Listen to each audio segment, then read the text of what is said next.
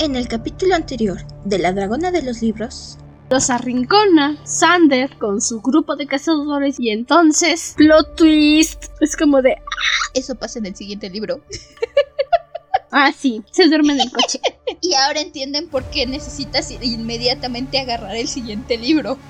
el libro termina así. Me sentí identificada con ella. Ante el grito lastimoso, cerré los ojos y me recosté en el asiento. Faltaba poco para llegar a casa. ¿Llegar a casa y qué? ¿Y qué? Cuéntame, Jacinda.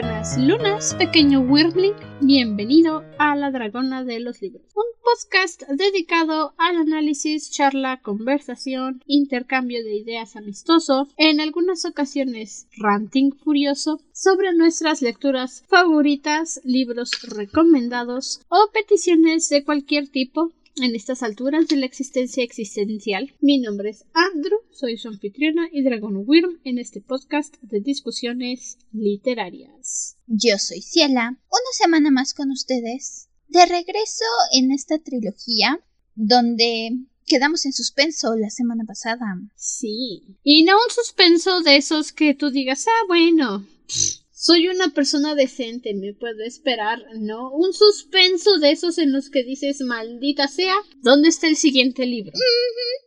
Probablemente en edición ponga un... La semana pasada en La Dragona de los Libros para que recuerden cómo nos quedamos en suspenso. Si lo puse ya lo habrán escuchado. Previously on La Dragona de los Libros. Pero sí, y esta semana venimos de regreso con Vanish, la segunda parte de esta trilogía. Así es.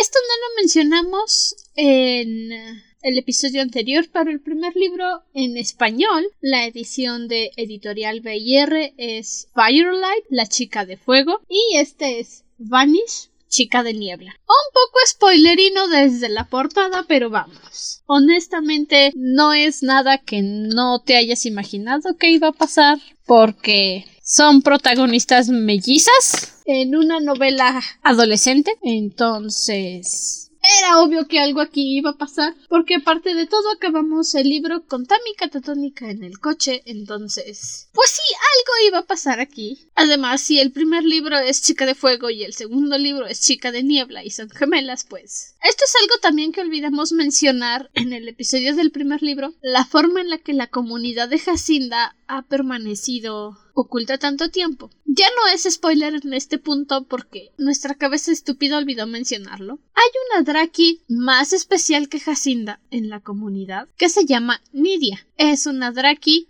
de niebla. Ella es la que se encarga de mantener la comunidad, y de hecho hay una draki de niebla en todas las comunidades del mundo, que los mantiene ocultos de la vista humana. Y cuando un humano entra por casualidad en la comunidad, se le olvida todo lo que vio con la niebla de Nidia. Y pues Obviamente, obviamente, Tami iba a ser la próxima Draki de niebla, porque no puede ser solo que su hermana gemela idéntica sea especial. Ya lo hablamos, parecen gatos, no tenemos idea de cómo funciona. Más porque aparentemente los gemelos son raros entre los Drakis. So, I don't know, deben de tener un acervo genético tan revuelto ahí los pobres. Pero sí, se podría decir tal vez que es spoiler, pero empezando por el libro. El libro se llama Vanish y si en el libro anterior teníamos la foto de Jacinda con su pelo rojo, fuego y su mirada ámbar, en este libro tenemos a Tammy con su pelo rubio platinado y sus ojos azules y el título Chica de Niebla. Y no es como que nos hagan esperar mucho. Literalmente pasa en el principio del libro al punto que sí, como nos estaba pasando la semana pasada, te confundes ya que leíste los libros e intentas recordar la trilogía. ¿No te acuerdas dónde empezaba uno y acababa el otro? Así de fluido es la lectura entre el primero y el segundo. Sí, y además, pues teniendo en cuenta la situación de los eventos que pasaron al final del primer libro, que no entramos en muchos detalles con ellos respecto al episodio, pero en la lectura sí ves para dónde van. Se la vivieron todo el primer libro con que Tammy es un Draki extinto, Tammy nunca se manifestó, Tammy nunca va a ser un Draki. Es el foreshadowing más insistente en que Tami va a ser importante más que Jacinda, ¿ok? No es favoritismo. Sí.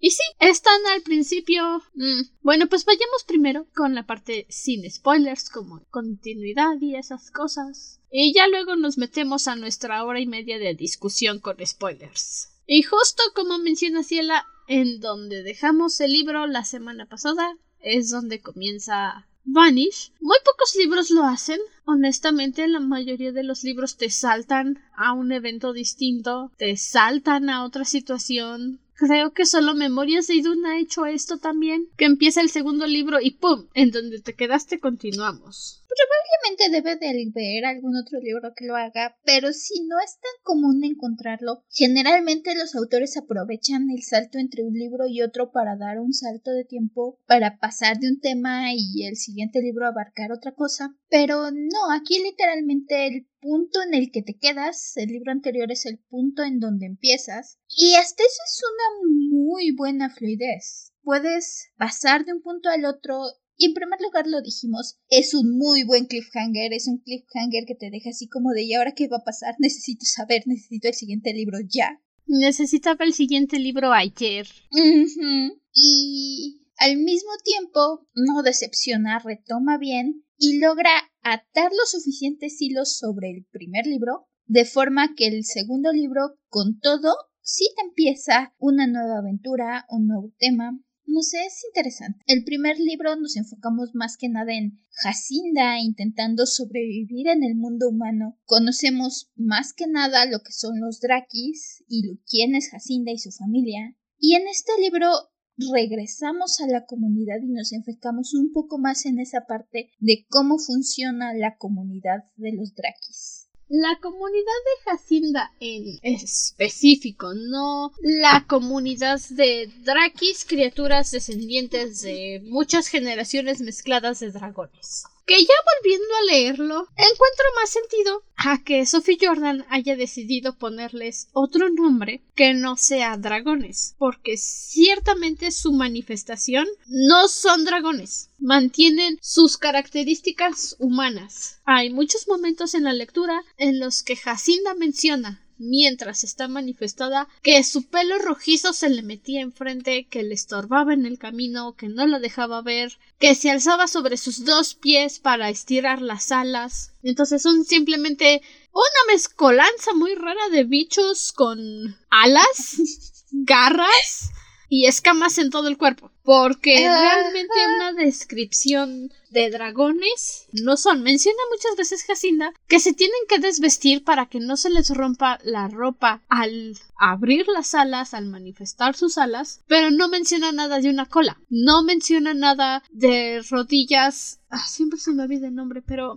los dragones tienen una rodilla trasera, como los burros, como los gatos, como todos los animales. Los dragones tienen una rodilla trasera como las cabras, que tiene una curvita de N.S. que en lugar de ir hacia enfrente va hacia atrás. Y sus patas delanteras obviamente son más parecidas a las patas de un pájaro, largas estiradas con un codo ahí metido y talones muy parecidos a como los tienen los gatos. No están junto a los frijolitos en su patita, está más arriba el talón en la pata de un dragón. Entonces, las descripciones de Jacinda son más bien de me salen escamas en toda la piel, mis ojos cambian de color me crecen alas de la espalda. Eso es un Draki. Y con esas descripciones, aunque sea malo y no lo estoy justificando, entiendes el punto de vista de los cazadores de llamarles monstruos. No dragones, no bestias, monstruos. Porque ciertamente un dragón no son.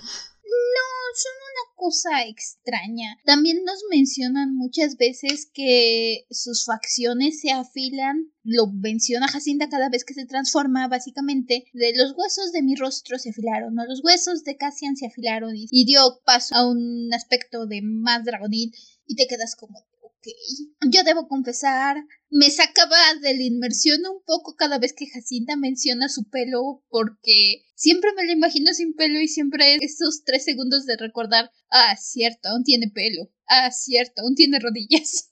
La forma en que yo visualizaba a los Drakis hace 10 años cuando leí estos libros por primera vez, ahora que ya vi una representación gráfica de cómo los imaginaba, los veía como los dragones camaleón que conocimos en Carreras y el Borde, en la serie de Netflix de cómo entrenar a tu dragón. Así es como yo me los visualizaba más largos, con sus patas, como deberían de ser saliéndoles del cuerpo completo hacia abajo, no hacia los costados como un humano, y sus alas a mitad de la espalda entre los hombros, como suelen tenerlas los dragones, o simplemente encima de los hombros, como deben de ir las alas, porque en otro lugar no se va a levantar, no se va a levantar, y tienen que ser alas grandes, mínimo, mínimo, de punta a punta, tres metros mínimo. Si no, no se va a levantar del suelo. Física. Y ahora que ya los leí otra vez, ya tengo esa visualización de, ok, es como si ahorita yo me hiciera un body paint completo y me convirtiera en un dragón negro, pero así como estoy ahorita, nada más me pintan escamas, me ponen uñas postizas, me pegan unas alas de papel maché y listo, ya soy Draki. Ah, y pupilentes, claro, no olvidemos los pupilentes. Pero ya, es todo. Es que es extraño porque, por ejemplo, nos mencionan que les salen garras. Incluso tenemos por ahí un enfrentamiento en algún momento del libro con un Draki que literalmente se lanza como se lanzaría un ave de presa sobre la persona con la que está peleando. I don't know, es una cosa un poco extraña. Es una idea rara. Entiendo el concepto porque se supone que los Draki son el resultado de como 100, 200 años de dragones mezclándose entre los humanos que ya no reflejan lo que realmente era un dragón. Makes sense. Genética. Pérdida de genes dominantes es lo que mencionaba la semana pasada, con respecto a los ojos de color azul con los verdes con los cafés, gen dominante. Y tiene sentido que después de 300 años de no mezclarse entre puro dragón y empezar, supongo yo, que a mezclarse con humanos para poderse camuflajear, ese gen sigue siendo dominante. El gen dragón sigue siendo dominante, pero tiene menos fuerza que la que tenía hace 200 años. Entonces ahora solo son un body paint gigante. Yes. Como las novias de Drácula, ¿sabes? En Van Helsing. Estoy pensando en algo tipo Monster Girl a media transformación. No, y te voy a decir por qué. Porque las Monster Girl son en su mayoría nada más, bueno, dependiendo del fetiche, cara y torso humano. De cintura para abajo son patas de dragón, o sea, patas completitas, escamas, garras, rodilla para atrás, cola, el paquete completo. Igual, depende del gusto del artista. Tendría que tener escamas en todo el cuerpo. Los brazos puede que sean completamente humanos o puede que al llegar al codo se transformen en patas de dragón, o sea, la manaza completa con las garras, las escamas, el talón, como había mencionado, más o menos a la altura de la muñeca, como sucede en las patas de gato, y las alas saliéndoles encima de los hombros, como tiene que ser. Y en cualquier parte que las alas estén conectadas hay escamas. El rostro ya varía, igual como todo, dependiendo del gusto, en si es completamente escamoso o si nada más tiene unas secciones con escamas y si le salen los cuernos. Todo depende del gusto del artista. Pero no, no es como una Monster Girl a media transformación, porque las Monster Girl son en su mayoría la criatura que representan. Cuando las ves, inmediatamente sabes, ah, ok, Lamia, como Medusa, Arpía, tiene alas en lugar de manos, patas de ave, Centauro, esa es obvia, la conoces luego, luego, Sirena, también. En cuanto tú ves a una Monster Girl, sabes inmediatamente qué es. Pero a los Draki tienes que pensarle. Si los vieras, tienes que pensarle mucho para poder encontrarles la forma creo que al final va a acabar influyendo mucho la imaginación de cada quien, porque sí. Y de hecho estoy googleando un poquito y sí hay muchas interpretaciones que se van hacia muchos lados diferentes. Así que de por sí no hay una comunidad muy grande de Firelight, o al menos yo no he encontrado una comunidad de Firelight muy grande, tristemente. Es lo que mencionaba la semana pasada. Pero los libros fueron buenos fueron populares, pero no acarrearon una masiva cantidad de fans como otras novelas juveniles. Mm, No, sospecho que por eso solo nos quedamos con el guion de la película. Sí. Creo que es la última noticia que llegué a encontrar. El libro incluso te dice que ya se adquirieron los derechos para una película. Si investigas, hay una publicación que dice que se hizo el guion y que el guion es precioso y ya no hay otra noticia sobre una película de Firelight, tristemente. No, lo único nuevo que salió es que el año pasado se hizo una edición de aniversario de Firelight con ilustraciones que ahora que soy un adulto con dinero me voy a comprar el sábado porque me la merezco. No, espera, así no va. ¡Cómpralo! ¡Me merezco algo bonito! Yeah. Una de las mejores partes de ser adulto es decir, oye, me puedo comprar esto. Entonces, ese también es uno de los grandes fallos que tristemente tiene Firelight. Y yo lo voy a adjudicar al tamaño del libro. Los tres tienen el mismo tamaño. Sophie Jordan dijo no me voy a entrar en paja, no me voy a entrar en problemas, directo a la trama. Lo que tiene que pasar, pasará. No es malo, es bueno, es inteligente. El problema es que te quedas corto de tiempo y espacio para entrar en detalles con el mundo. El año pasado participé en el NaNoWriMo National Writing Month en noviembre, en el que tienes que escribir 50.000 palabras en el mes, ya sea que vayas avanzando esas 50.000 palabras de tu proyecto en curso o como yo lo quise manejar. Eh, listo. Entonces, el NaNoWriMo, yo ocupé las 50.000 palabras para aterrizar la idea que tenía trabajando en mi cabeza. Funcionó. El programa en el que empecé a trabajar se llama Scrivener. Grabando de nuevo. Es un programa que muchos autores utilizan porque les permite juntar todas sus ideas en un solo lugar. Habla más de NaNoWriMo. Y al momento de exportar mis 50.000 palabras, me dio un aproximado de 180 páginas, lo que significa que Vanish, Hidden y Firelight, los tres libros, tienen un aproximado de 80.000 palabras, no más tal vez 90.000, lo que no te da espacio ni tiempo para explayarte en los detalles que hacen que una novela llame la atención del lector, lo que hacen que Cazadores de Sombras sea tan interesante, aunque sí, los libros son chiquitos, pero tienen una letrota para que los niños de primaria la puedan leer, pero se toma su tiempo para entrar en detalles con la construcción del mundo, para presentarte a los personajes y que los vayas conociendo. Aquí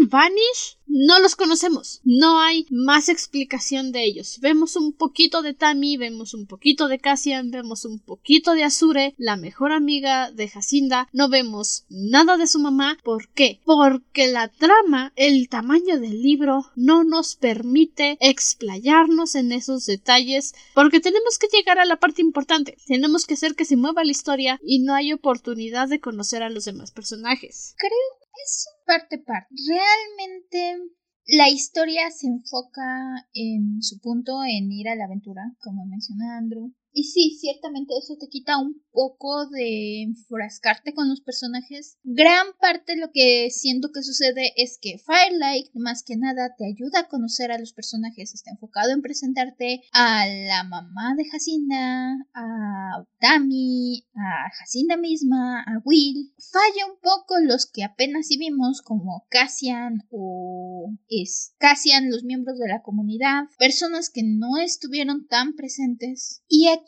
Vanish, más que nada, toma los personajes que ya conociste y se sigue a la aventura ya no, bueno, sí, se sigue ya la historia, la trama. Sí tenemos cierto desarrollo, de hecho siento que conocemos un poco mejor a Cassian. ¿Sabes? Creo que es eso. El libro anterior nos enfocamos bastante con Tamara y con su mamá, porque son los dos puntos contra los que se está enfrentando constantemente Jacinda. A Jacinda, por supuesto, la estamos siguiendo todo el tiempo y conocemos a Will junto con Jacinda. En Vanish llegamos a la comunidad y entonces Casi no vemos a Tammy, Tammy aparece de repente, pero por cuestiones mismas de la trama y el hecho de que estamos siguiendo a Jacinda todo el tiempo, no tenemos mucho de Tammy, no tenemos mucho de Asi, que es la, como dice Andrew, la mejor amiga, y lo mismo, la trama misma no nos deja estar con ella y por lo tanto no tenemos tiempo de conocerla. Y en cambio, este libro, Jacinda, la persona con la que empieza a pasar más tiempo es Cassian. Y entonces eso es lo que nos da la ventana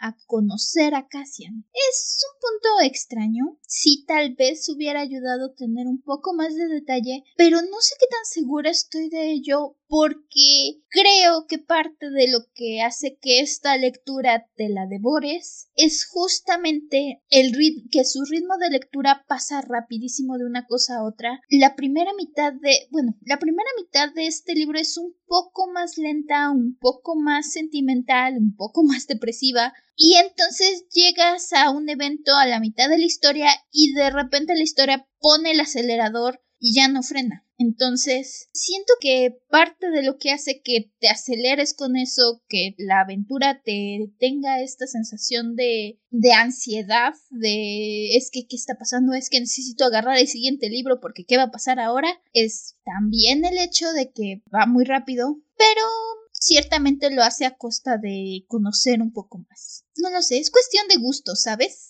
Pero es que ese también, ese también es el asunto. Los conocemos, no los desarrollan. No hay desarrollo más que para Jacinda, que pasa un momento de estar sumida en absoluta depresión y miseria a volver a ser la chica rebelde que no se va a dejar manipular por las leyes de la comunidad ni por Severin. Es el único personaje que tiene desarrollo en los tres libros y esto está muy perjudicado por el tamaño de los libros, por la cantidad de palabras que tienen. Cassian no tiene desarrollo, solamente lo conocemos. Y con los eventos que pasan en el libro, era para que tuviera un desarrollo, para que pudiéramos decir es que sí cambió Cassian. Y en lugar de eso solo vemos lo que Jacinda ve. Y tenemos la impresión de que Cassian siempre fue así. Cassian siempre estuvo enamorado de Jacinda y no era solamente el hecho de que, oh, es que él es la Draki de fuego de la comunidad y yo soy el próximo macho alfa. No, pero no podemos ver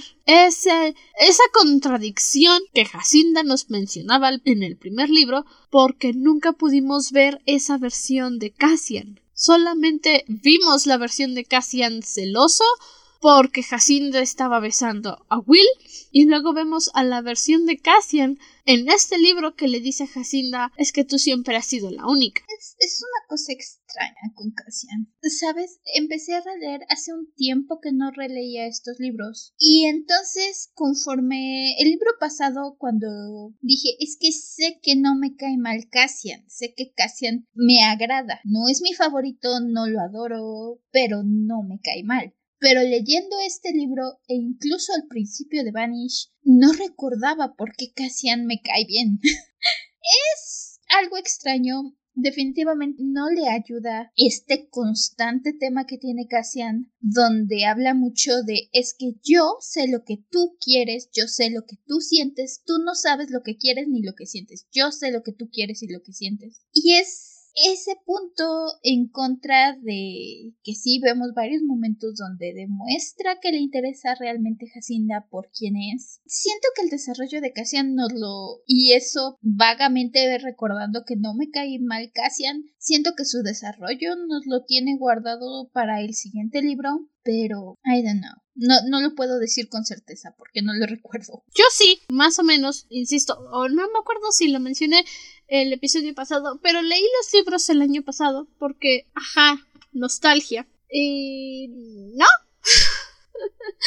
el desarrollo de Cassian se resume a los últimos dos capítulos de Hidden. Major spoilers, pero no se hagan ilusiones, no conocemos a nadie más de la primera impresión que tuvimos del primer libro que no sea Jacinda. Y tengan en cuenta que esta es una historia que sucede en un aproximado de dos meses. Tres, exagerando porque Jacinda estuvo fuera de la comunidad un par de semanas. No especifican cuánto, pero ni siquiera llegó a los exámenes bimestrales. Así que no fue mucho. Y en la comunidad está a lo mucho dos semanas. A lo mucho. Porque llega, es miserable, surge un plan para irse, se cuenta una semana, para irse otra vez, luego otra semana, dos semanas, tres semanas a lo mucho regresa a la comunidad. No pasa mucho tiempo.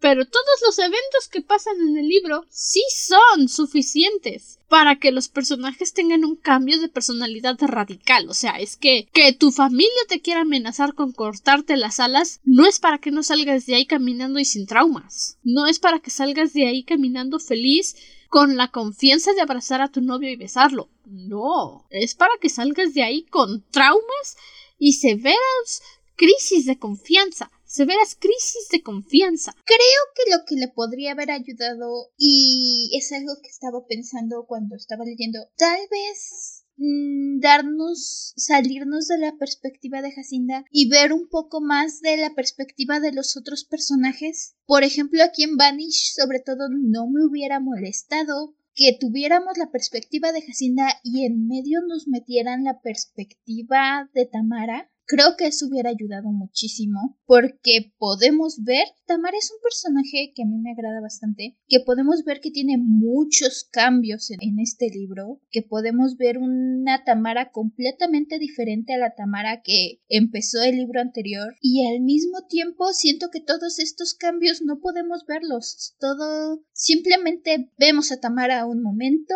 y cuando la volvemos a ver ya tuvo un cambio, la volvemos a ver y tuvo uno diferente, y entonces llega a ser una chica bastante agradable, bastante madura al final del libro, pero no vimos cómo, no vimos sus sensaciones, no vimos su viaje, y aun si los eventos eran los mismos, creo que por ejemplo la perspectiva de Tamara nos hubiera ayudado muchísimo, la perspectiva de Will Will lo conocimos el libro pasado. Este libro tiene presencia, pero siento que nos pudo haber dado todo un lado completamente diferente de la aventura, conocer a Will, ver la, la perspectiva de Will. Tal vez eso le hubiera dado ese empujón que hacía falta. Es que tampoco es tan raro que los libros agreguen múltiples puntos de vista, que lo agarran tal vez desde el primer libro, algunos en el segundo, pero lo agarran y lo hacen para poderte ampliar la perspectiva de la historia. La mayoría de los autores no lo hace porque es que eso no es profesional. Si tienes que estar cambiando de puntos de vista, entonces realmente no sabes cómo contar tu historia desde un punto de vista narrado en um,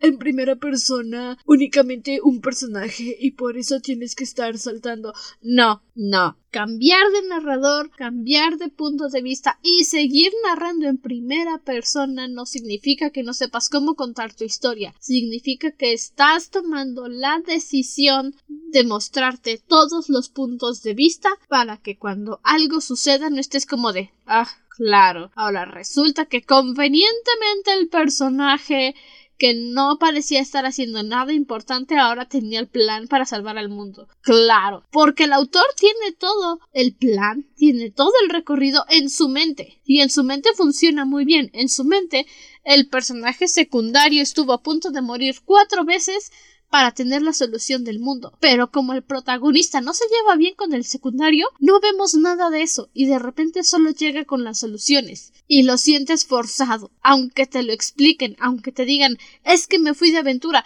no les crees porque tú no lo viste. Tienes que simplemente aguantarte y decir sí, seguro, eso pasó, supongo.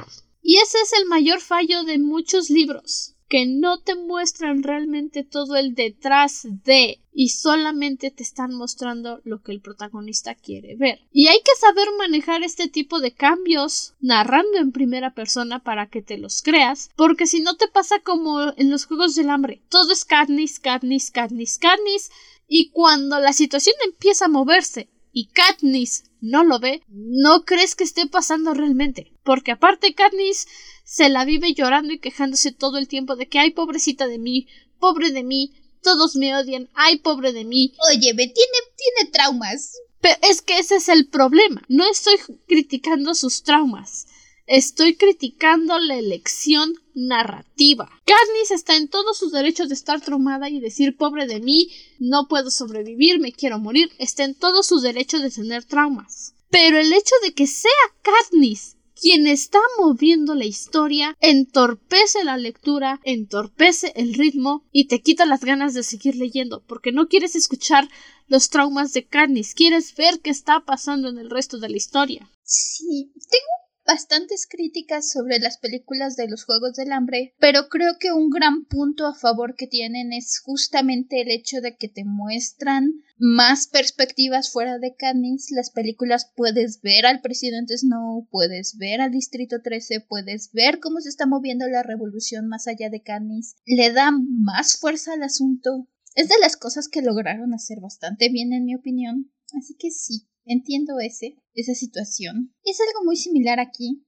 El, entiendo qué es lo que hace que Tamara madure en este libro, porque puedes ver los eventos, pero al mismo tiempo no puedo decir es que qué bonito vi a Tamara crecer porque sé que le pasó, pero pues lo sé así como es que me contó el hijo del primo del vecino que esto pasó. Le quita fuerza al cambio, le quita protagonismo a su madurez, le quita todo, se lo quita todo el hecho de que nunca podamos ver con Tammy todo lo que está viviendo. La perspectiva de Will yo siento que no hace falta, está muy bien manejado así como lo tienen en suspenso, porque te deja a ti también preguntándote qué pasó con Will. La perspectiva que sí hubiera ayudado muchísimo en la historia es la de Cassian.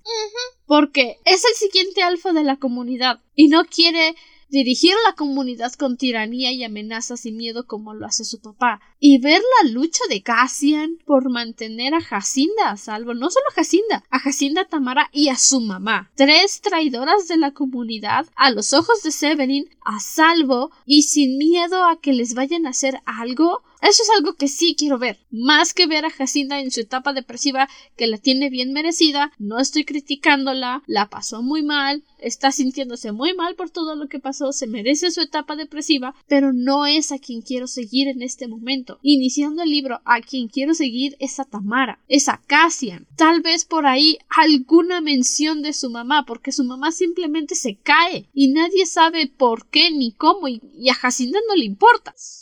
Importa, pero tiene más preocupación en este momento por sobrevivir ella. Y realmente no la culpo, tiene 16 años, ella fue la que metió la pata y ahora su familia lo está pagando, entonces no está equipada para encontrar cómo sacar a su mamá de la depresión. Porque pasa, su mamá cae absolutamente en la depresión. Y como Jacinda no sabe qué hacer, la tapa, le da su besito de buenas noches y dice, pues mejor no toco nada. Todo lo que toco se echa a perder, mejor no toco nada. Todo lo que toco perece. sí, casi, casi.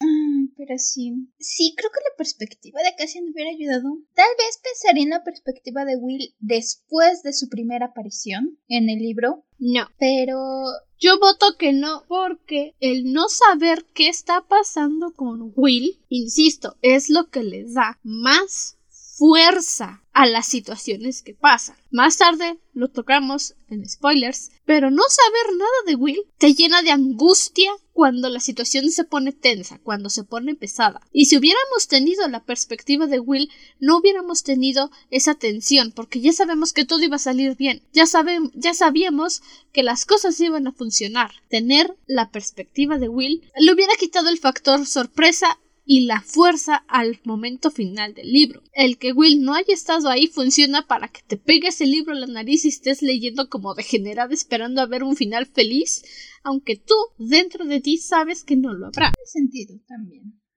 ciertamente. Ay, no. Creo que sí tiene sentido. Obvio que tiene sentido, yo lo pensé. ok, ok. También están los personajes secundarios, los vamos a llamarlos los achichincles que conocemos en la comunidad, los que podrían ser los enemigos naturales de Jacinda desde toda la existencia, y ese es un cambio agradable de ver porque ya no nos quedamos solo con la idea de que toda la vida de Jacinda funciona bien y podemos ver todos los fallos que hay en su comunidad, todas las cosas que están haciendo que la vida en la comunidad no sea lo que parece y te da más razones para estar del lado de su mamá, lo cual es importante porque siempre nos manejan a los padres como el monstruo desalmado que odia a sus hijos y solamente quiere verlos sufrir. Y sí, te estoy hablando a ti, Jocelyn Fairchild. Tú eres una mala madre, Jocelyn. El libro anterior le pone mucha presión a la mamá de Jacinda, y este libro lo entiendes bastante bien. Creo que es el libro pasado Jacinda, la comunidad era todo para ella y después de salir, ahora que está de regreso, es una pregunta interesante que se hace de ¿a las cosas cambiaron o siempre fueron así y no me di cuenta? Es ese descubrimiento que tiene, ese crecimiento que tiene Jacinda al respecto y te deja ir conociendo todos estos detalles, todos estos defectos Y creo que también hablábamos de la depresión de la mamá de Jacinda. Y aunque sí, la mamá se desaparece básicamente de la historia con su depresión, eso creo que también es parte de lo que hace que Jacinda desenfoque ese coraje que le tenía a la mamá y cuando le toca enfrentarse solita a la comunidad, decir, ah, caray, creo que mamá tenía razón. Es este comportamiento casi cultista, sectario que de repente vemos en la comunidad que Jacinda siente que siempre estuvo ahí, pero al mismo tiempo jamás le había prestado atención.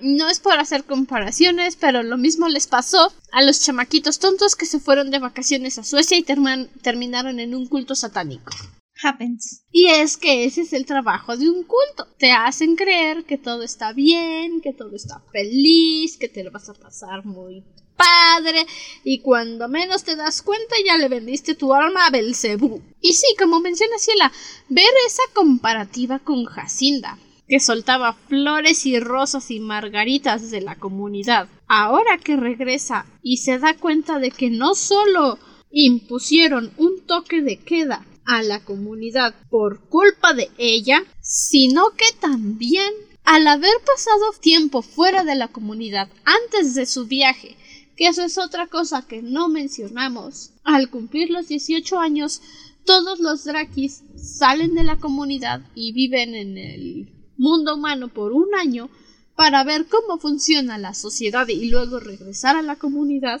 Jacinda tiene esta apertura de ojos, tiene esta revelación de que Severin es el líder de un culto satánico. Y ahí es cuando Jacinda dice, vale madres. ¿En qué me metí? ¿En qué vine a vivir? Más bien, ¿en qué me trajeron mis padres?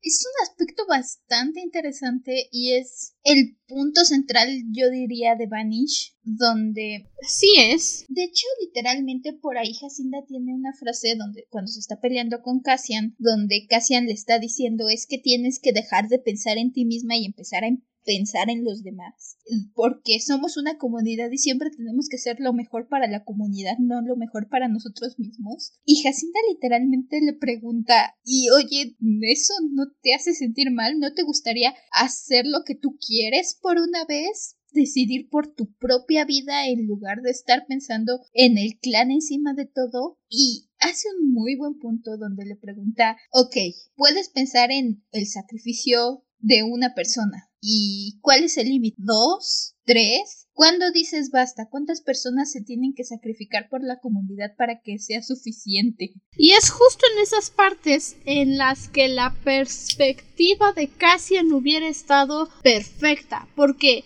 Jacinda lo dice. Y Cassian no tiene expresión porque tal vez aprendió a no mostrar expresiones para protegerse de lo que sea que su papá le vaya a decir. Y hubiera sido un giro completamente diferente en el libro escuchar las palabras de Jacinda vistas desde Cassian.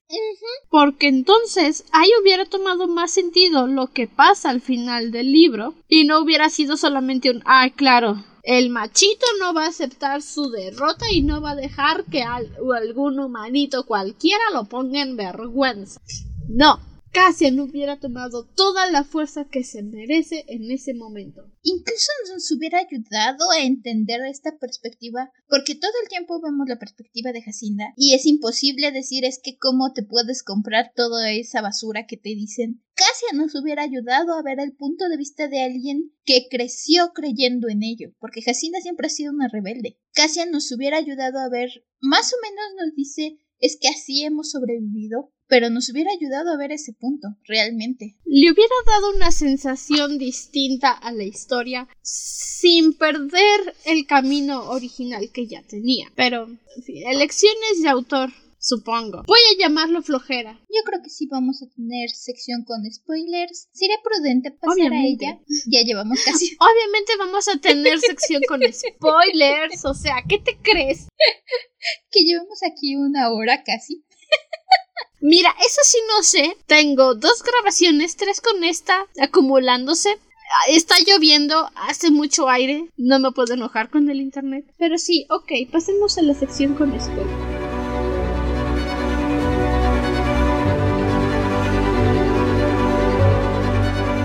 Y comenzamos, como ya habíamos comentado, justo en donde terminamos el libro anterior, con Jacinto, Tammy, su mamá y Cassian en el coche negro de vidrios blindados de millonario que todos tienen en este libro. Obvio, nadie puede tener un coche normal. No, Tammy está catatónica, no habla, está muy pálida. Y la mamá de Jacinda está, honestamente, comportándose like a bitch. Porque en lugar de querer comprender la situación de Jacinda, está como de cómo pudiste traicionarnos, cómo pudiste hacerle esto a tu hermana, ¿qué acaso no tienes corazón? Y Cassian es el único que está intentando reconfortar a Jacinda diciéndole no pasa nada, yo te voy a proteger, protegeré a Tamara, protegeré a tu mamá, voy a enfrentarme a mi papá, él me va a escuchar a mí, tú no te angusties, no digas nada, deja que yo me encargue de protegerlas a las tres. Y Jacinda está como de sí, ajá, te creo.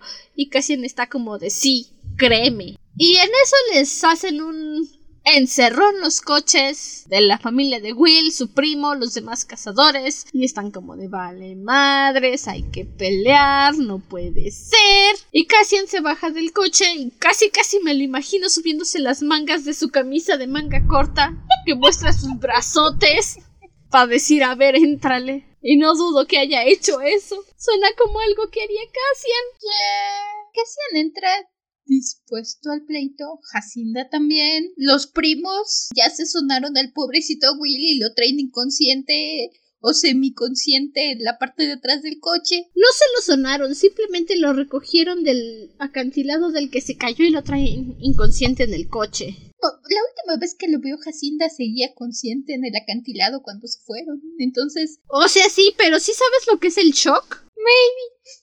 ¿Sí sabes que alguien puede parecer que está despierto y de repente se cae? Eso puede haber pasado. Yo no creo mucho que Shander le haya dado una golpiza a Will para ver qué pasó. Más bien creo que Will estuvo despierto tres segundos cuando Jacinda llegó, cuando se aseguró de que estuviera vivo y de repente se le fue izquierdo el ojo a Will y Maybe. No se desmayó. No llegamos a saber qué pasa. La cosa es que están acorralados. Jacinda está entre me echo a correr, me meto a pelear con Cassian a los golpes o me pongo enfrente de mi mamá y Tamara. ¿Qué demonios hago? Porque aparte les están apuntando con pistolas, claro que sí. Son cazadores, a eso se dedican están amenazando a Jacinda diciéndole que la van a dejar inconsciente y se la van a llevar para averiguar qué demonios es, porque por supuesto la vieron transformarse, recuerden.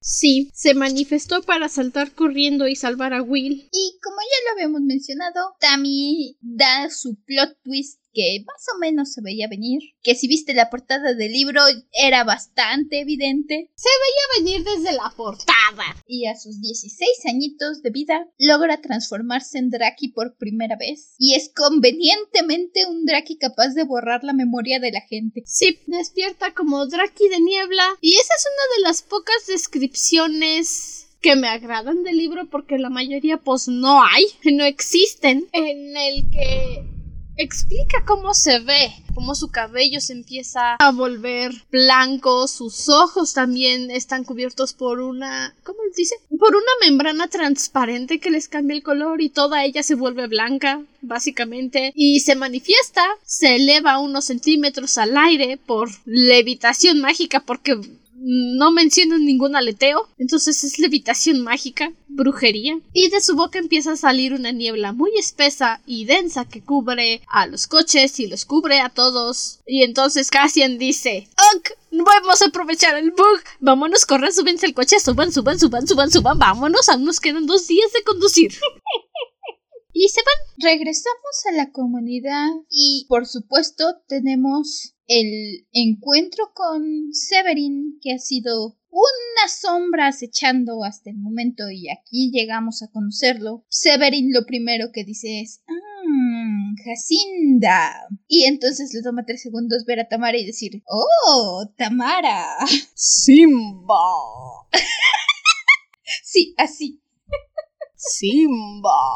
Es que así sonaste. Es que así me lo imagino. Sí, así pasa. Está como de, ah, sí, Jacinda. Y luego, oh, Tamara. Mm. Oh, sí.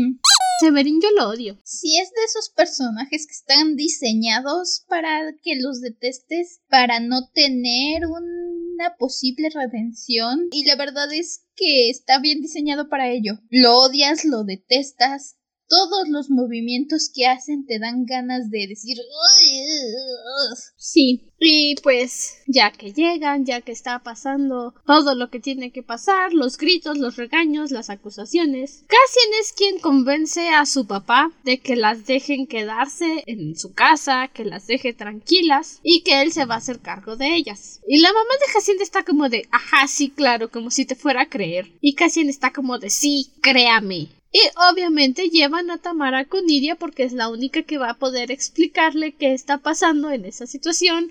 Y honestamente me cae muy mal Nidia en esta parte porque está como de así que finalmente lo has aceptado. Yo ya lo sabía.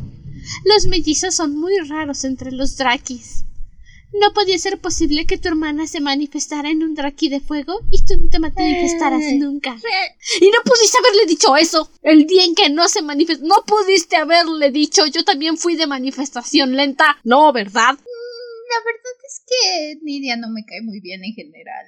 Gana dos o tres puntos más adelante, pero honestamente no. Es que ella sabe cosas, me cae que sí. No, la opinión de Nidia es muy neutral. La cosa es que la mayor parte de la comunidad están metidos en esta mentalidad de secta y aún si los que realmente detestas es a Severin, es al primo de Cassian que conocemos en esta ocasión, que se llama Corbin. Corbin. Eh, es la versión Draki. Es la versión wannabe de Shander. La versión Draki y más perturbadora de Shander porque al menos cuando Shander intentó hacer movimientos con Jacinda y Jacinda le dijo, Iu, aléjate, no me interesas. Shander estaba como de, pues me voy con tu hermana, fíjate, mm, ni que te quisiera rogar. Y Corbin está ahí de perturbado diciendo vas a ser mía, te voy a poseer, nada te va a salvar. Sí, es muchísimo más creepy. Al menos Shander, que era su primo. Incluso Ah, sí, la amiga de Jacinda, que volvemos a ver en esta ocasión, tienen un encuentro pobrecita, tan incómodo su primer reencuentro, porque así básicamente está en plan de cuéntame el chisme, ¿qué te pasó? Estaba muy preocupada, nos pusieron toque de queda, pero cuéntame, ¿cómo es el mundo de afuera? Cuéntame los chismes. Y Jacinda está que se la lleva la fregada, que está esperando a ver si le van a cortar o no las alas, si la van a cazar en ese instante, ¿qué va a pasar? Y así nomás no la capta. No. Azure todavía está en su mentalidad del culto. Y la verdad es que Azure nunca pierde la mentalidad del culto, pero simplemente decide que va a apoyar a Jacinda.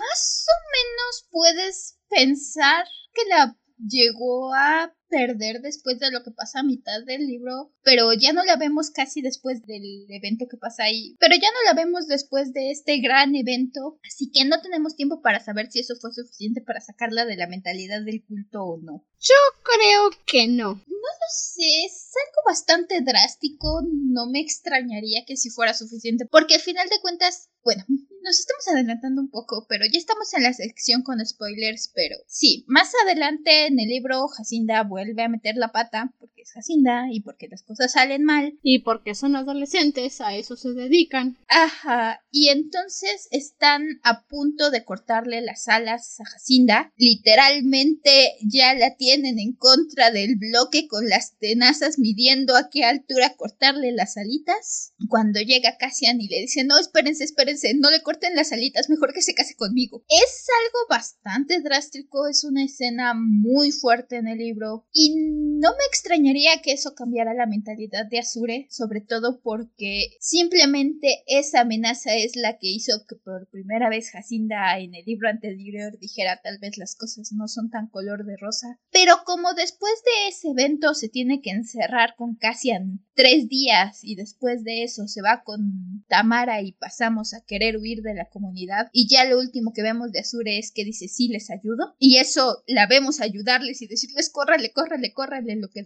lo que despista el guardia. Ya no sabemos cómo estuvo con ella la cosa, no podemos saber si eso, si hubo un cambio, no hubo un cambio. yo quiero pensar que hubo un cambio porque sí fue bastante drástico el asunto. I don't know. No lo sé, pero pues, ajá, eso pasa. Y antes de eso, pues tenemos varias interacciones en las que le dicen a Jacinda, Severin le dice a, Jacinda que va a estar con un guardia, que va a estar bajo constante vigilancia porque no confían en ella y que más le vale portarse bien si no quiere que destierren a su mamá. Y los primeros 10 capítulos del libro no pasa absolutamente nada. No.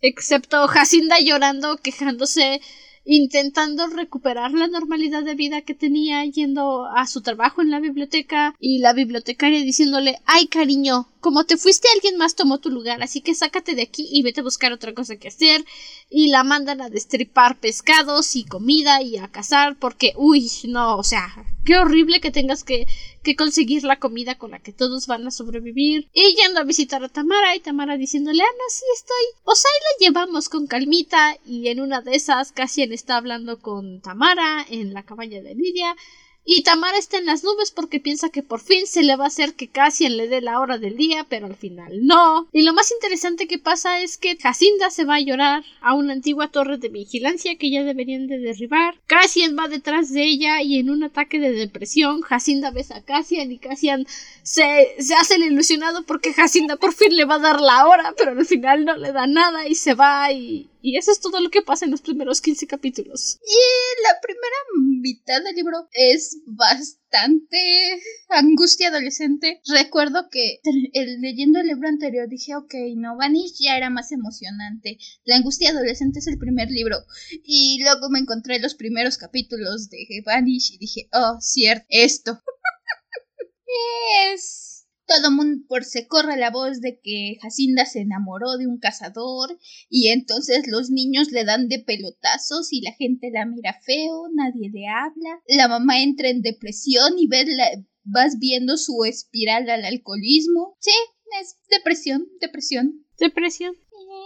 Lo mencionaba, es bastante lento. Y entonces, hasta el punto en el que Jacinda por fin decide intentar ir a volar con Tammy porque nunca ha volado con ella y Tammy está muy ilusionada porque es una experiencia muy bonita que siempre quisieron y Jacinda dice bueno vamos y es donde menciono Después de esa escena, la historia dice, ups, pasé mucho tiempo en la angustia adolescente, ¿no? Pise el acelerador porque nos arrancamos a la aventura. Porque ya no nos queda tiempo y estamos pues tenemos que seguir un, ¿cómo se dice? Un itinerario. Porque si se van a volar y de repente, o sea, se van a volar, aterrizan, se visten y están como de, Jacinda, Jacinda, Tamara, te necesitamos en la cabaña de Lidia, ahora. Y van y resulta que hay un invasor, un humano que se perdió y todos están como de, ay, no puede ser, no puede ser iba Miram, la hermana menor de Cassian, que es un grano en el culo de todos, pero al parecer Cassian la adora porque es su hermanita menor, y nada más por eso.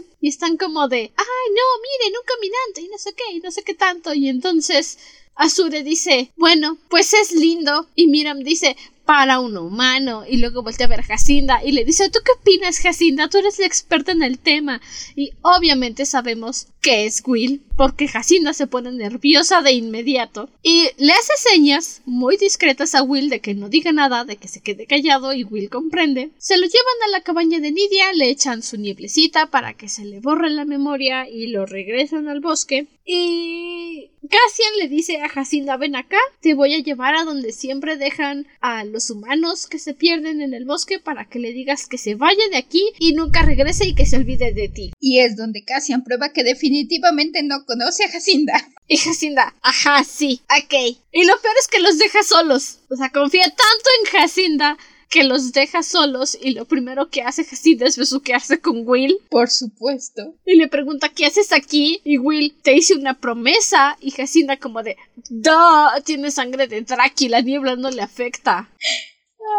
siendo justos, este es un punto que mencionábamos, te tiene bastante en suspenso al principio del libro porque Jacinda no está segura de que tanto se acuerda Will, ni siquiera Tamara está segura de que tanto se acordará Will, y entonces es este pleito entre, es esta constante angustia de Jacinda, además de todo lo demás, de decir, es que, es que se, se olvidó por completo de que existo, ¿Y si creyó que lo dejé plantado y nunca fui a la cita y solo me desaparecí? ¿Y si cree que me raptaron? ¿Qué pasó? No se acuerda de, de que prometió venir a buscarme. Así que si es hasta este momento en el que te dicen no, Will se acuerda de todo y lleva quién sabe cuánto haciendo excursiones y buscando a Jacinda. Es un lindo reencuentro. Es lindo. Y Will le dice, vamos a escaparnos, vamos con mi abuela, mi abuela nos va a cuidar, mi abuela no quiere a mi papá porque es la mamá de mi mamá. Corre, trae tus cosas y Jacinda está como de, no me puedo ir sin Tammy. Y es como de, ¿por qué diablos no? Porque es mi hermana y además tengo una responsabilidad aquí.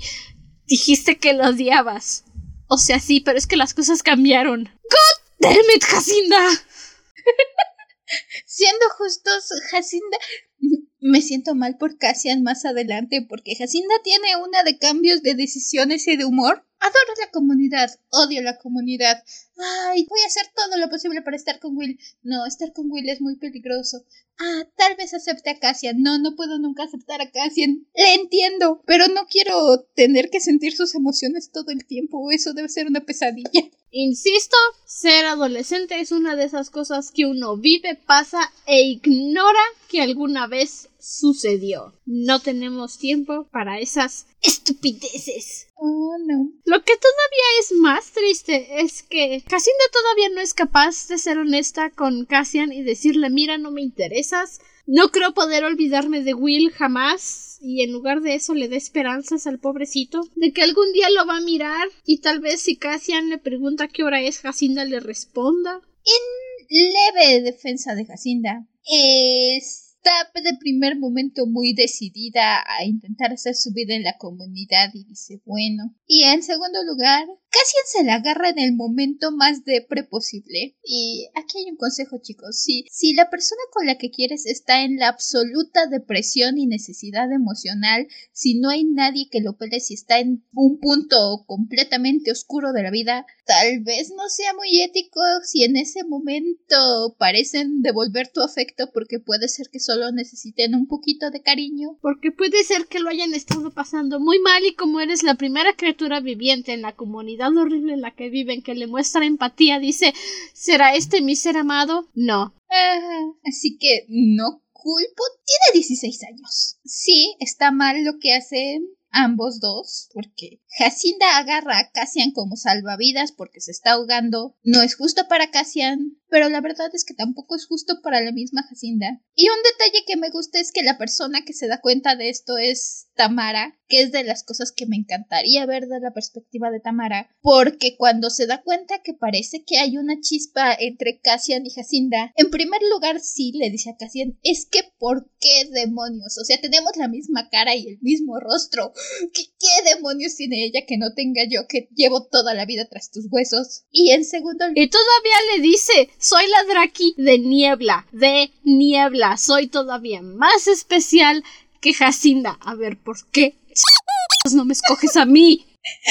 No la culpo, sobre todo porque también Cassian le había estado dando alas. Nada más un ratito. Y el mismo Cassian menciona que tal vez si era un capricho de que tenía con Jacinda porque era la Draki de fuego y al final se da cuenta de que no, no era un capricho, pero que no había tenido la oportunidad para ser claro con Tamara y ahí yo digo bullshit. Es de nuevo donde Cassian saca esta personalidad de que es donde sí me dan ganas de ahorcarlo porque se la pasa diciéndole, ¿sabes? Estoy pensando que es castigo cósmico que después pueda sentir las emociones de Jacinda, porque toda la santa vida se la pasa diciéndole, no, es que tú no quieres a Will, tú me quieres a mí. No, es que tú no estás deprimida, tú quieres pertenecer a la comunidad. No, es que tú no te quieres ir, tú quieres lo que yo digo que tú quieres. Sí. ¿Sabes? Me recuerda Hay una novela mexicana viejita, se llama Corazón Salvaje, con el nombre se han de imaginar el tipo de novela que es.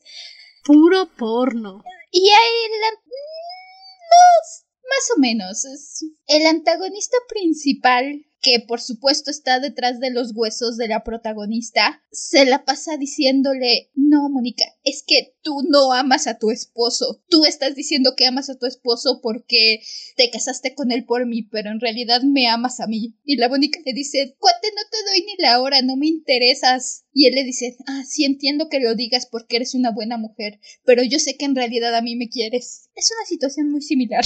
Mónica, bro, ni te topo. Eh, bro, estás casado con mi hermana, ya bájale. Así son. Ay, pero sí, Cassian tiene un poco de esta característica que la verdad te dan ganas de ahorcarlo. Y me encanta. Sobre todo en estas partes en las que le quiere hacer un mansplaining a Jacinda de cómo debería de sentirse y Jacinda está como de jajaja, si recuerdas que soy una draki de fuego, ¿verdad? Te puedo quemar.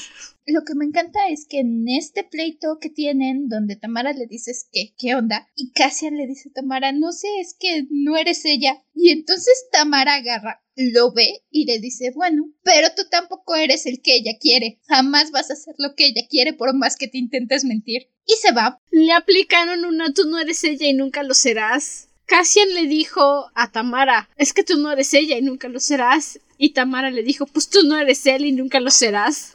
Y Cassian, ¿qué? Cacho sorprendido.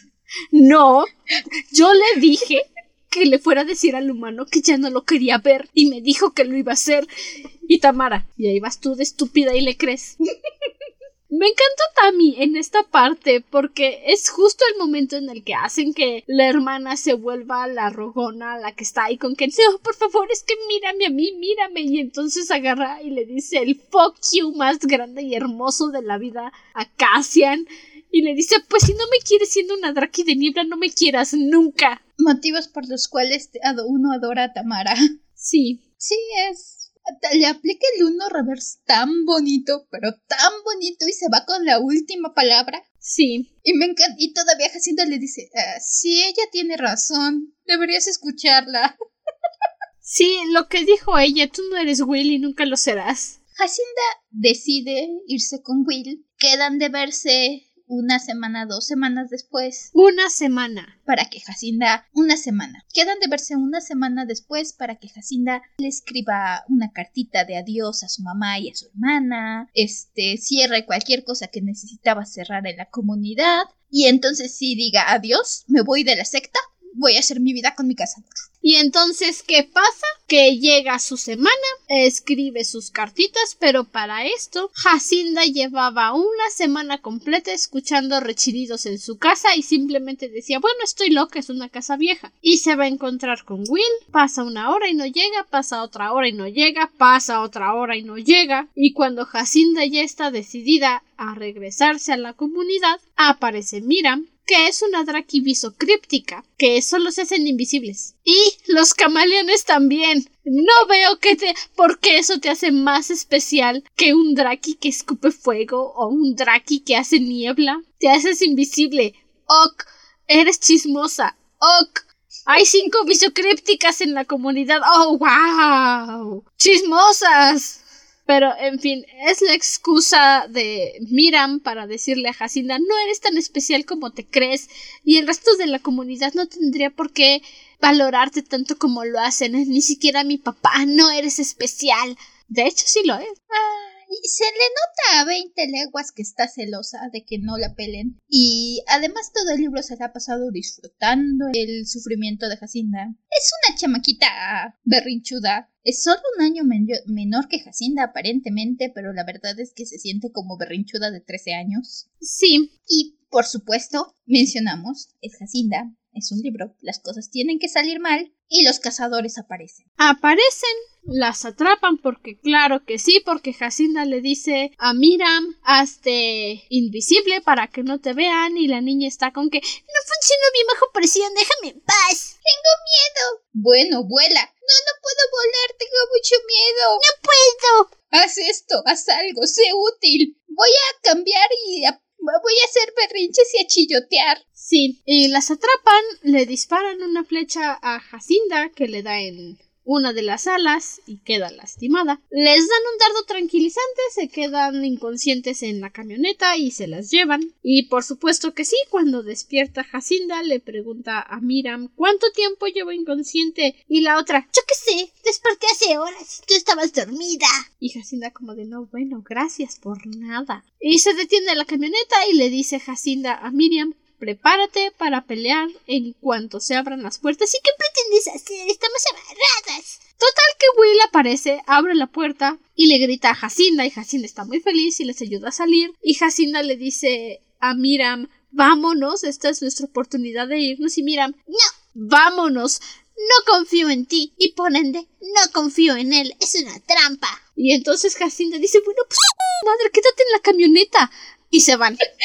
Y ya que están en la camioneta empieza, no puede ser, dejé a la hermana de Cassian, me va a matar, tengo que volver a la comunidad a decirles, me van a cortar las alas. Frustrante, pero al mismo tiempo el hecho de que Jacinda se sienta mal por Miriam tiene sentido con su personaje. Es de esas cosas que hacen que aunque me den ganas de ahorcarla y agitarla y decirle piensa un poquito niña, al final hacen que aprecie a Jacinda porque tiene todos los motivos del mundo para decir que se vaya, que se la lleven, que la hagan pedacitos y la vendan y, hagan un, sillón de cuero con su piel. Y al mismo tiempo dice, pero es que es una escuincla, o sea, sí es una escuincla molesta y odiosa.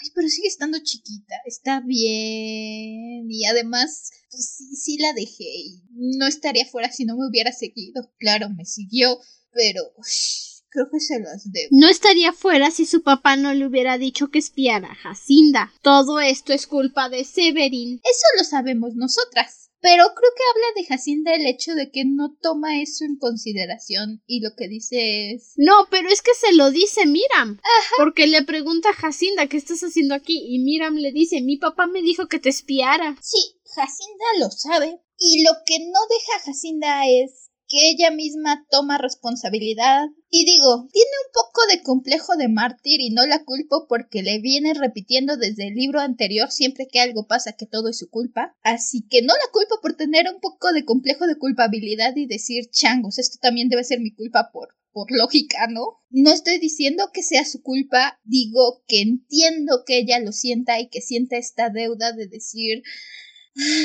vamos a rescatar a la malvada bruja del oeste, supongo. Supongo. Y al final creo que es un momento de madurez para Jacinda. El... Es, es que es este pleito, ¿sabes? Entre decir qué le debo a la comunidad, qué le debo a mí misma. Por fin puedo estar con Will, pero no me puedo ir sabiendo que voy a dejar a mi mamá y a mi hermana preocupadas, que van a pensar que me pasó lo mismo que le pasó a mi papá. Ella ya vivió esa angustia, siente Jacinda, dice, yo ya viví eso de que mi papá se desapareció y no sé qué pasó con él y el esperar, esperar hasta perder la esperanza.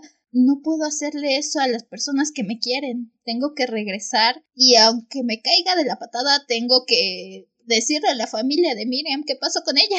Sí, y cuando le dice esto a Will, Will está como de, estás bromeando, ¿verdad? No. Dijiste que te iban a cortar las... Estás bromeando, ¿verdad? No. Y Will está como de, como Jacinda.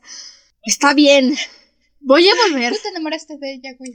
En una semana. Y nos vamos. Y Jacinda.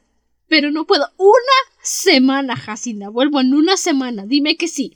Ok, dime que sí. Sí, está bien, en una semana nos vemos. Gracias. La regresa a la comunidad, regresa Jacinda caminando solita y está como de bueno, tal vez me perdonen porque volví caminando solita. Y Severin está como de mmm, tú otra vez. Y está como de pues dinos qué pasó. Y Jacinda pues salí y Unos cazadores me persiguieron y me atraparon y Mira estaba conmigo y se la llevaron. Y Severin, y tú lograste escapar y volver con nosotros. Milagrosamente. Y Jacinda, pero volví. Y Jacinda sabe lo suficiente como para decir, no te voy a decir que le dije a tu hija que se saliera y no se salió. No me vas a hacer caso no me vas a creer. Y entonces Severin dice, bueno, esta es la última ofensa que te permito, la última ofensa que te perdono. Te vamos a hacer un juicio público y te vamos a cortar las alas. Y entonces está enlistando todos los crímenes de Jacinda en la comunidad. Y ahí es cuando Jacinda realmente dice, wow, bonito culto satánico en el que nos venimos a meter a vivir, oye. Y la sentencia de Severin es cualquier Draki que piense de manera individual nos pone en peligro a todos. Es un Draki que no merece volver a volar. Y todos están como de ¡Ah! ¡Ay, no puedo creerlo! Esa, ese castigo no se había hecho en muchos años. ¡Ah, ¡Qué tragedia! A ver, ya empiezan, quiero ver sangre. Yeah. Y Tammy se opone, por supuesto, empieza a gritar. Su mamá la atrapa para que no vayan a querer tomarla contra Tammy, que apenas está descubriendo lo que es ser un Draki. Y Azura también está gritando, también está muy molesta, muy enojada. Y es ahí cuando entra Cassian y le habla a su papá y le dice, no, espérate, ¿sabes qué? Mejor en lugar de cortarle las alas, haz que ella y yo nos unamos. Si se une a mí, ya no va a tener ningún motivo para querer salir de la comunidad, para querer seguir peleando. Y Severin está como de, ok, lo vamos a hacer. Y entonces le dice al pueblo, si Jacinta acepta unirse a Cassian en este momento, le vamos a perdonar el corte de alas. Y Jacinda está toda asustada y enojada para decir algo y Cassian llega y le dice claro que acepta y Jacinda pues sí ya que Jacinda está literalmente puesta en contra del bloque de ejecución con eh, las tenazas midiéndole el ala. Así que no tiene mucho que decir simplemente dice y entonces todos dicen, ok, por supuesto, ese es un sí completamente consensual y aceptado. Aviéntensela a las otras sumisas esposas de los líderes de la comunidad y que la preparen para unirse. Sí, y todas las mujeres pues se llevan a Jacinda para prepararla, lo que sea, y van a su circulito de uniones mágicas y les hacen su ritual sagrado. Es un ritual bonito, honestamente. Todo el concepto de que tienen... Debo decir, me gusta mucho su... No, pues ya me interrumpiste, continúa. Ah, lo siento. Sí, me gusta mucho su ritual de matrimonio que tienen. Es una situación tensa, obviamente no es un matrimonio realmente consensual, pero es muy bonito toda su ceremonia. No es un matrimonio, es una unión. Es una unión. No es lo mismo. Es muy bonito su, toda su ceremonia y su ritual que tienen. Me gusta mucho cómo lo mezclan con algo que no hemos mencionado. Los dragones están muy apegados a gemas. Make sense.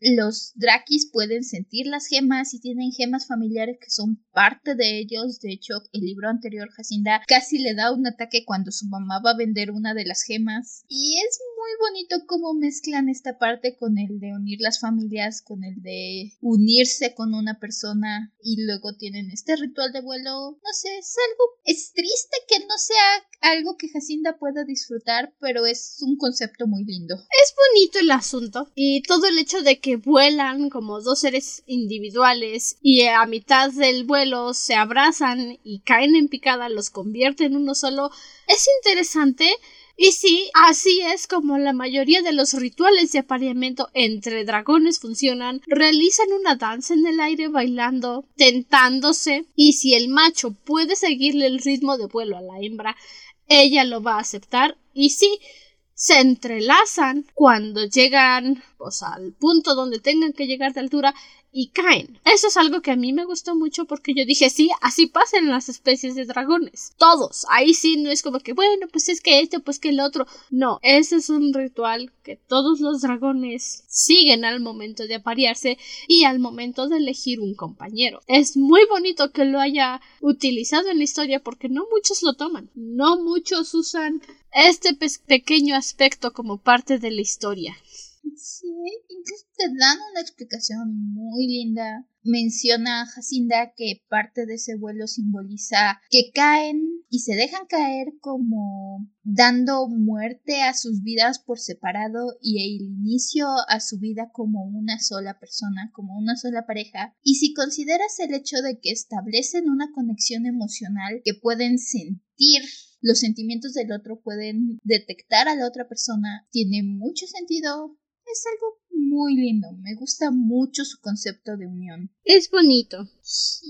Y después de eso hay una costumbre en la que la pareja recién unida tiene que pasar tres días sin que nadie los moleste y ahí va el perturbado de Corbin a perseguir a Jacinda y diciendo yo sé que su unión es una farsa. En cuanto todo el mundo se dé cuenta te voy a reclamar como mía, no me importa que te hayas unido a Cassian.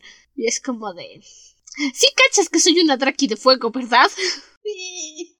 Corbin es un completo pervertido que literalmente acorrala a Jacinda contra la pared y le dice voy a tomar lo que Cassian no tiene el valor de tomar porque sé que no te ha tocado. ¿Sabes? Uno pensaría que ser mejor que Shander sería un estándar bajo. Pues mira, estándares y todos lo que quieras, pero yo nunca escuché rumores en la escuela de que Sander había abusado de una chica. Cazador, degenerado y todo lo que quieras, pero es un hombre con principios. Y si le dicen que no, es no. Eh, una pensaría que Shander no es una vara alta que superar, al contrario, es un absoluto horrible ser humano y mínimo es poner la barra en el piso y de todos modos Corbin logra poner la barra más abajo. Sí. Es también aquí pasan sus días. Jacinda va a ver a Tamara después de sus dos días en que no puede ver a nadie y lo único que hicieron es que ella y Cassian estuvieron encerrados en la casita viéndose incómodamente mientras cada quien dormía en una habitación separada. Porque eso pasa cuando te casas por la fuerza con alguien, tiene sentido. Unión. Unión. no es un matrimonio, es una unión. No, no, cosas diferentes. Tiene es como si me dijeras que el bautizo y la primera comunión son lo mismo, potato, potato. No, el bautizo es para que te quiten el supuesto chamuco con el que naces, porque obviamente es un pecado existir. La unión. Perdón, se nota que me choca la religión y sus incongruencias. Pasas los días y Jacinda va a ver a Tamara. Y aquí es otro punto donde me hubiera encantado ver un poco de Tamara porque es un cambio de Tamara, es otro salto que tuvo Tamara donde creyó que su hermana estaba muerta, Jacinda regresó, me encanta, hay un pequeño momento, no lo mencionamos, pero cuando Jacinda regresa antes de todo el relajo del juicio, Tamara se disculpa con ella y le dices que toda la vida te he echado la culpa de todo, pero sé que tú no tenías la culpa, solamente era fácil echarte la culpa, lo siento, y todo momento está al lado de Jacinda durante el juicio y durante el todo, aunque le esté llevando la fregada, y cuando Jacinda llega, Tamara le abre la puerta y la recibe con cara de no he dormido yo tampoco poco desde que te fuiste. Y Jacinta le dice, vámonos. Tamara le dice, ¿a qué horas? ¿Dónde? Junto a mis cosas. Tú di la hora y yo voy a estar ahí. Y de nuevo me hubiera encantado poder ver un poco del tiempo que Jacinda estuvo fuera de la comunidad, del tiempo del juicio de Jacinda, de todo esto desde la perspectiva de Tam. Pero no. Because Dam nos merecíamos ver a Tammy madurar y llegar a las conclusiones y tener estos momentos con ella. Nos merecíamos el derecho de conocer a Tammy, no solo verla. Sí. Pero sí, llega Jacinda, le dice, nos vamos a ir, y Tamara dice, jalo, ¿cuándo? Y le explica, le dice, Will va a venir por mí en tres días, y Tammy le dice, va, jalo, hay que distraer al guardia y Jacinda le dice sí, le decimos a Azure, a fin que el guardia está chiquito, está chavito y le gusta Azure. Y se organizan, se preparan todo, salen, se encuentran con Will. La reacción natural de Jacinda, obviamente, es lanzarse a Will, besuquearse, decirse cosas y Tamar está como de... Si no les molesta, me voy a ir al coche a esperar mientras ustedes están haciendo sus ridiculeces románticas porque no quiero vomitar encima de ustedes. ¡Ay! Tamara viene con nosotros, por cierto. Bueno, siendo justos, Jacinda ya le había dicho a Will chorrocientas mil veces que sin Tamara no se iba es básicamente confirmación. Will mismo es así de, ah, ok, qué bueno que quiso venir. Sí. Pero claro, las cosas no pueden ser fáciles y salir bien. No. Ya estamos organizando toda la aventura, preparándonos para salir, y en eso llega Corbin. Ya sabía yo que te ibas a escapar, Jacinda. Ahora no hay forma de salirte de esta, vas a ser mía. Y Will así de ¡Uy! No le hable así. Y claro, como Cassian no le mencionó nada a su padre sobre Will y su sangre Draki, Corbin no tiene idea de que Will tiene sangre Draki, lo que equivale a tener la fuerza parecida a un Draki, y empiezan a pelearse y entonces Will se sube sus manguitas y tira a Corbin al piso y le empieza a dar de puñetazos en la cara. Y Jacinda está como de ¡Ah! Tiene la fuerza de un Draki de Onix. ¿Cómo es esto posible? ¿Cuántos Drakis diferentes había en tu sangre? Y están peleando una pelea muy interesante, muy buena. Y de repente Corbin se manifiesta, va a saltar sobre Will y Will le hace y extiende su manita y levanta una pared de tierra. Corbin se estampa y están todos como de ¿Qué de... Y Will está como de Jacinda. Jacinda, ¿qué pasó? Tengo miedo, Jacinda. Y Jacinda está como de ¿Cuántos drakis había en tu sangre? Jacinda está más preocupada por contabilizar la cantidad de drakis distintos que usaron en las transfusiones. Está como de Onix, tierra, ¿qué más? ¿Agua? ¿Jabón? ¿Pisocrípticos? Jacinda está como de Bro, ¿qué, qué eres? ¿Qué coctelazo tienes adentro?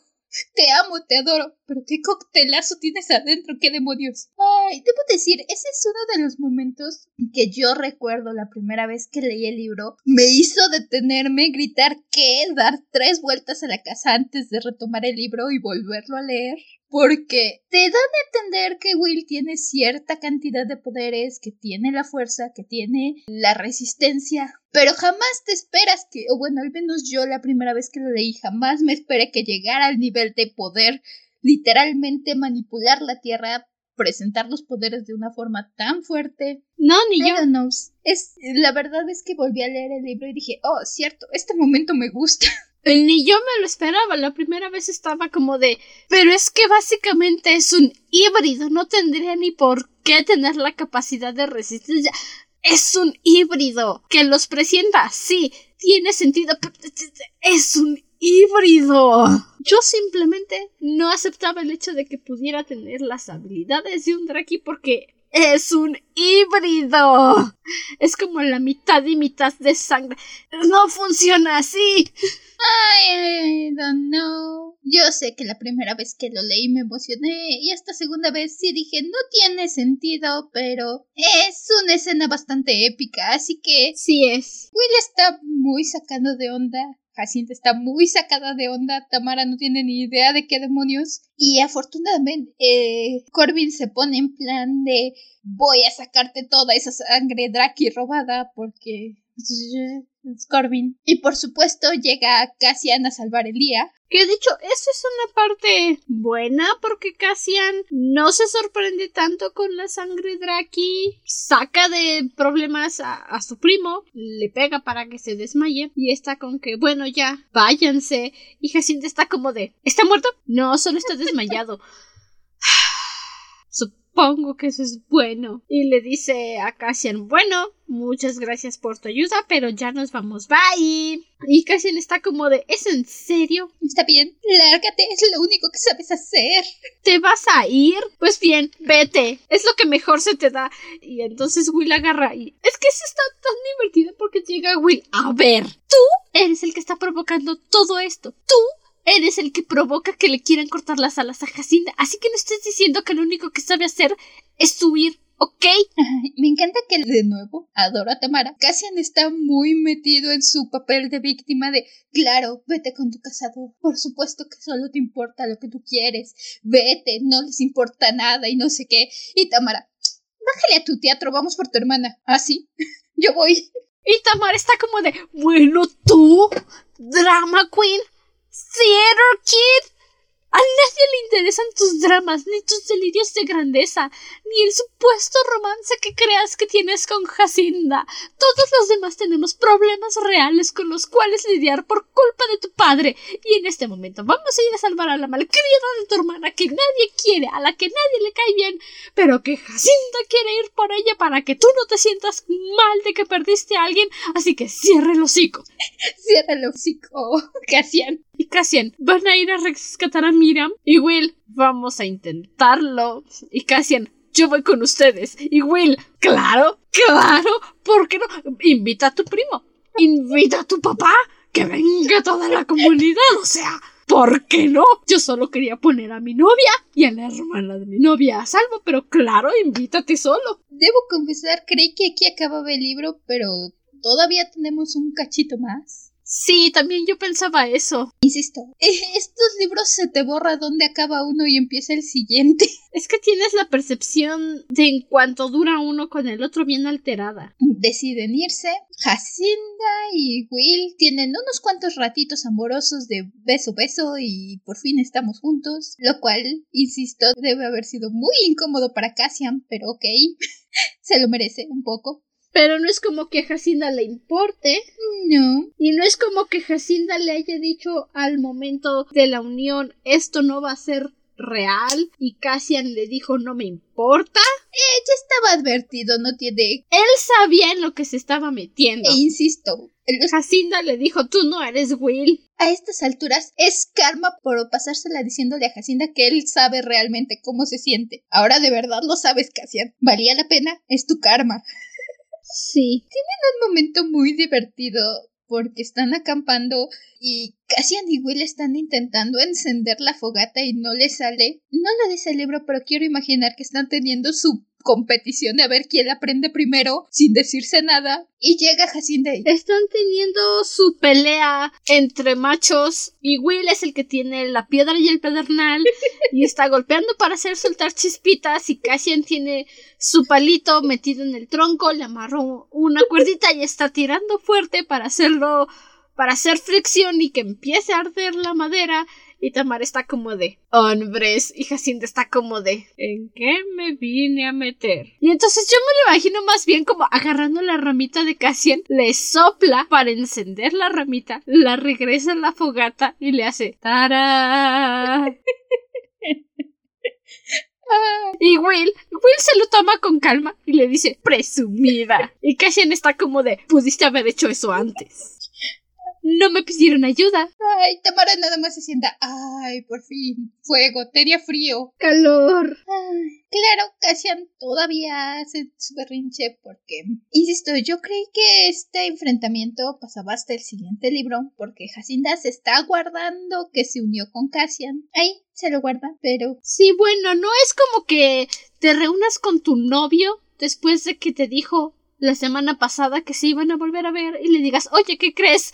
Ahora estoy unida a Cassian, el vato que se autoinvitó solo. No es algo que simplemente puedas llegar y decir. el problema es que Jacinda está caminando por el bosque, está buscando creo que a Cassian porque se fue haciendo berrinche y Jacinda dice ya nos tenemos que ir y este quién sabe dónde anda y se encuentra con un oso y Jacinda se pone en plan de yo también soy peligrosa, quítate oso y el oso lo está pensando, lo está pensando, Cassian llega porque detecta que Jacinda está en peligro, logran deshacerse del oso pero Will se queda como de "Es- Jacinda, ¿qué no me estás contando? ¿Qué está pasando aquí? ¿Me dices la verdad, por favor? Porque agarra y le dice a Cassian, ¿cómo supiste que Jacinda estaba en problemas? Llegaste al campamento cinco segundos, dijiste Jacinda está en problemas y saliste corriendo. ¿Cómo sabías que Jacinda estaba en problemas? Y entonces Cassian le dice a Jacinda, a ver, cuéntale, dile la verdad. Y Jacinda le dice, bueno, pues cuando regresé a la aldea algo pasó. Y entonces Will inmediatamente piensa, los bebecitos. los escupefuegos caminantes. Y le dice, ¿acaso ellos te... Y Jacinda, no, no, no, pues por Dios, no. Y entonces Will dice, las alas. Y le dice, te lastimaron. Y Jacinda, no, no me lastimaron, con una condición. Y Will, ¿y cuál fue esa condición? Que me uniera con Cassian. Y entonces Will está como de, ah, ok, entonces es como un matrimonio forzado. Y Jacinda, "Ah, sí, sí, es justo como eso, sí.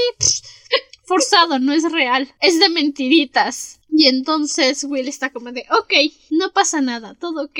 Y Cassian le dice, vamos, cuéntale todo. Dile toda la verdad. Y Will está como de, ¿qué verdad? No, no, no. Jacinda.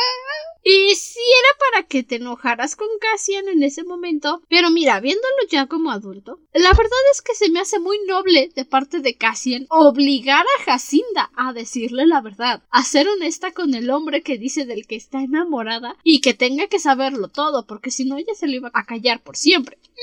Y el caso es que Jacinda le dice a Will que no la culpo. ¿Cómo explicas una unión, Draki? Y le dice, pues la unión nos hizo algo como, como que nos conectó. Y Will, una conexión. Ajá, o sea, es que, es que ahora siento cosas. Y entonces la mentecita de Will dice, ah, o sea, te acostaste con Cassian y se enamoraron.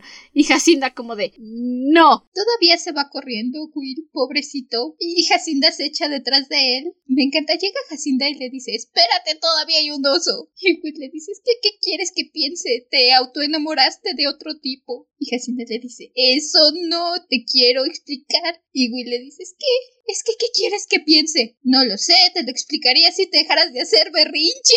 Y Jacinda, si cerraras el hocico y me dejas hablar. Literalmente Jacinda le dice, ¿qué tal que cierras el hocico y me dejas que te explique? Es complicado. Y Will, ok, pero no me hables feo, soy sensible. Y ya le explica un poquito más elaborada la situación de que es que la unión es para unir a dos Drakis y entonces lo que siente Cassian lo siento yo y lo que siento yo lo siente Cassian es raro, se está metiendo en mi vida y es incómodo, pero pues ¿qué se le va a hacer? Y Will está como de, pero no fue voluntario, que no que no. Ok, lo entiendo. Tenía miedo de que te hubieras enamorado de alguien más. De nuevo, nos dejan con el cliffhanger donde llegan por fin al final a, al lugar donde llevan a los Drakis apresados. A la fortaleza de los Encros, cuyo nombre no hemos mencionado hasta esta parte. Es que han sido solo detalles al margen hasta el momento, pero sí. Solo son el monstruo que te cuentan antes de irte a dormir. No era una amenaza real. Excepto que ya llegamos a la fortaleza de los Encros y me agrada el hecho de que en realidad sea, más bien, de que su frente sea aparentemente una empresa farmacéutica. ¿Tiene sentido? Es gracioso. Eh, y entonces tenemos, yo claramente veo la imagen de cierre de película con los cuatro en el acantilado viendo el lugar y diciendo vamos a quemar esto hasta los cimientos. Corte a la siguiente película. Sí, corte a la siguiente película. Corte de Avatar cuando Jake Sully abre los ojos. Y lo más interesante es que no es solo la fachada de los farmacéuticos, es todo el pueblito al que llegan es la fachada. Porque le pregunta Cassian, ah, ok, entonces es nada más esta parte de aquí. Y Will, sí, claro, no más esta parte de aquí. Pero no te dejan pasar más de dos personas. Y muchas veces mientras yo esperaba a mi papá, me iba a las pizzas de allá, en las que luego se hacían negocios. Y también luego me esperaba por acá. Y es cuando Cassian le dice, o sea, todo el p pueblo es la cobertura de los encros. Y Will, sí, sí, sí lo es. Son listos, oye. Hay que darles crédito. Y Jacinda como de, ay no. Y Tamar está como de, tienes un plan, ¿verdad, William? ¿Quién sabe? Lo sabré. Tal vez. Tal vez. Jacinda en ese momento se siente muy poderosa. Tiene esta, esta línea final. Insisto, Sophie Jordan es buena con las líneas finales. Sí es. ¿Por qué? Tenemos nuestro último párrafo. Tenía a Will, a mi hermana. Incluso tenía a Cassian. No entraría ahí sola siendo una víctima o una prisionera como papá. Unidos nos infiltraríamos en la fortaleza y rescataríamos a Mira. En ese momento sentí que todo era posible. Eso dice cualquier adolescente. Tienes 16, mija, pero ya veremos en Hayden qué pasa. Hayden. ¿Es Hayden? Hayden. Ni que fuera un nombre. No, es Hayden. Sí, pero se pronuncia hidden. Es un verbo irregular. De veras. ¿eh? ¿Nunca pusiste atención a tus clases de inglés? Ah, hace mucho que no tomo de pronunciación. Hidden. Ya veremos en el siguiente libro qué pasa. Lo averiguaremos. Y eso concluye nuestra lectura semanal. La misa ha terminado. Pueden volver en paz, hijos míos. ¿Extrañaban las misas? Hacía mucho que no llegábamos a esta longitud de grabación. Hacía mucho que no hablábamos y hablábamos y hablábamos y no nos quedábamos en silencio preguntándonos ¿y qué más digo ahora?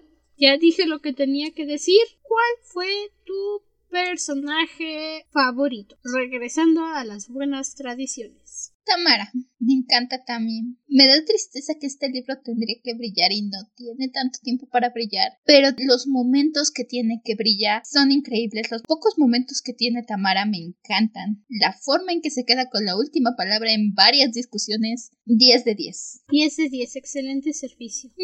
¿El tuyo? La verdad es que fue Cassian, porque también era para que todo lo que está pasando a su alrededor lo hiciera quebrarse y seguramente estaba quebrado por dentro, pero como somos Jacinda, no lo podemos ver. Y su fuerza mental para seguir adelante a pesar de todo lo que está pasando, de que secuestraron a su hermana, de que no sabe si está viva, no sabe si está muerta y aparte de todo, se fue por andar persiguiendo a Jacinda y Jacinda regresó y su hermana no. Se dice mucho del personaje de Cassia, no solo de su fuerza física, sino de su fuerza mental, porque no es cualquier cosa. Sí, es, es entendible. El hecho de que jamás culpa a Jacinda. Incluso hubiera sido muy fácil para él culpar a Jacinda. Como Tammy, Como toda la comunidad. como toda la comunidad. ¿Cuál fue tu frase favorita? Eh, mi frase favorita fue un intercambio que tiene Tamara con Jacinda, donde Jacinda está muy triste porque así no le habla y entonces Tamara la está consolando y le está diciendo que va a volver y tienen este pequeño intercambio. Es ella la que me está evitando. Sí, pero ella siente que puede controlar eso, que tiene el control. Sin embargo, no, no tiene control sobre ti ni sobre cualquier otra cosa que te pase. No tiene el control de nada de lo que pasa en tu vida. Y bueno, eso asusta a la gente. Agité mi cabeza con una sonrisa. ¿Cuándo te volviste tan inteligente? Ella me guiña un ojo. Odio decepcionarte, pero yo siempre he sido la gemela inteligente. Sí es. Adoro Tamara. Es que Jacinda se, se pone las flores muy altas y también está como de... Este para allá, perra. sí. La tuya. La mía. Aquí está. Justo ese momento en el que Cassian se pone de diva, la voz de Cassian me siguió. Huye, Jacinda. Eres una experta en eso. A mi lado, Will se puso tenso, pero fue Tamara la que enloqueció. Se dio vuelta hecha una furia. No nos vengas con tus aires de superioridad. ¿Quieres saber a dónde vamos? Te aseguro que ninguno de nosotros quiere ir allí. Vamos a rescatar a la malcriada de tu hermana, que no recibió más que lo que se merecía por estar espiando a Jacinda. Es que. Tamara. Es que Tammy simplemente debe de tener la última palabra. Oh, sí, lo hace muy bien. Es fabulosa. Es la mejor. Ah, sí, lo es. Y bueno, ahora sí, concluimos nuestra lectura semanal. No se olviden de seguirnos en nuestras redes sociales. Tenemos activa la preventa de aniversario del podcast, donde pueden conseguir un pin exclusivo, un pin metálico exclusivo del pequeño Drac. Es un regalo para ustedes y para nosotras por estos tres años que llevan aguantando nuestras liturgias, nuestros desgloses, nuestras obsesiones. Además, Nuestras tres horas hablando de lo mismo. Además de stickers y unos separadores de libros, vienen ahí en el paquete. Toda la información va a estar aquí en la descripción del episodio. Pueden checar la descripción, ahí está el vínculo. Nada más denle clic. La preventa está activa un mes, así que no se confíen diciendo que, ay, sí, todavía tengo tiempo para comprar, porque un mes pasa muy rápido. Cuando están escuchando este episodio ya pasaron dos semanas. Así que aprovechen la oportunidad porque nosotras de verdad sí queremos producir toda esta campaña del, del aniversario. Y sí queremos que ustedes también reciban un regalito extra de nuestra parte para conseguir mercancía exclusiva. El pin no va a venir a la tienda en ningún momento del podcast. No va a volver. Los separadores van a ser añadidos a la tienda del podcast, pero solamente en la parte de enfrente, que son las frases. Y los stickers en edición holográfica tampoco no van a regresar en ese formato. Van a volver como stickers normales en papel blanco. Así que aprovechen la oportunidad, hagan su compra, aparten su paquete y cuéntenle a sus amigos para que también ellos puedan tener un pin del pequeño Draco. Es bastante adorable. ¿Quieren ver las imágenes o algo así? Igual, por ahí están. El pin no se los podemos mostrar porque pues hasta que se acabe la preventa, pero hasta que realmente empecemos a producir. Pero es la imagen de Draco dormido, entonces ya saben cómo luce Draco dormido. Fue el logo del podcast durante un año y medio, dos años en realidad. El año pasado fue cuando recién cambiamos la imagen del podcast. Así que aprovechen. sí, cualquier comentario, Si cosa que nos quieran platicar, pueden encontrarnos en nuestras redes sociales. También están aquí en la descripción del episodio. Pasen, díganos si ya leyeron Firelight, si no los han leído, si, si ya les dieron ganas de leerlo con nuestro ranting, si tienen alguna petición, con mucho gusto los escuchamos. Cualquier cosa, sugerencia que quieran añadir, estamos a un mensaje de distancia. Todavía pueden hacer peticiones para episodios especiales. Los vamos a estar acomodando a lo largo de la temporada, que ya no nos queda mucho contenido, ya después de dos años, pero aún hay espacio en donde apilar los episodios especiales. Y pues, hasta entonces, permanece cómodo y seguro dentro de tu cueva. Nosotros nos volveremos a reunir en el siguiente episodio. Hasta la próxima luna. Bye. Cuidado con los cultos. De veras, ya vieron cómo es la mentalidad sectaria. Mira, siempre empiezan diciendo que todo va bien y cuando menos te lo esperas, ¡pam! Muertos. Sí, sí, sí, sí. Cuidado, tengan mucho cuidado. Cuéntale a quien más confianza le tengas, a menos que esa persona esté en un culto. En, en ese caso, corre para el lado contrario. A menos que no sepas que esa persona forma parte del culto. Mmm, peligros, peligros. Todo mal. Bye, bye. Bye. El diseño del logo del podcast es una ilustración de Satki Hirokun en Instagram y los extractos leídos el día de hoy son del libro Vanish, de Sophie Jordan.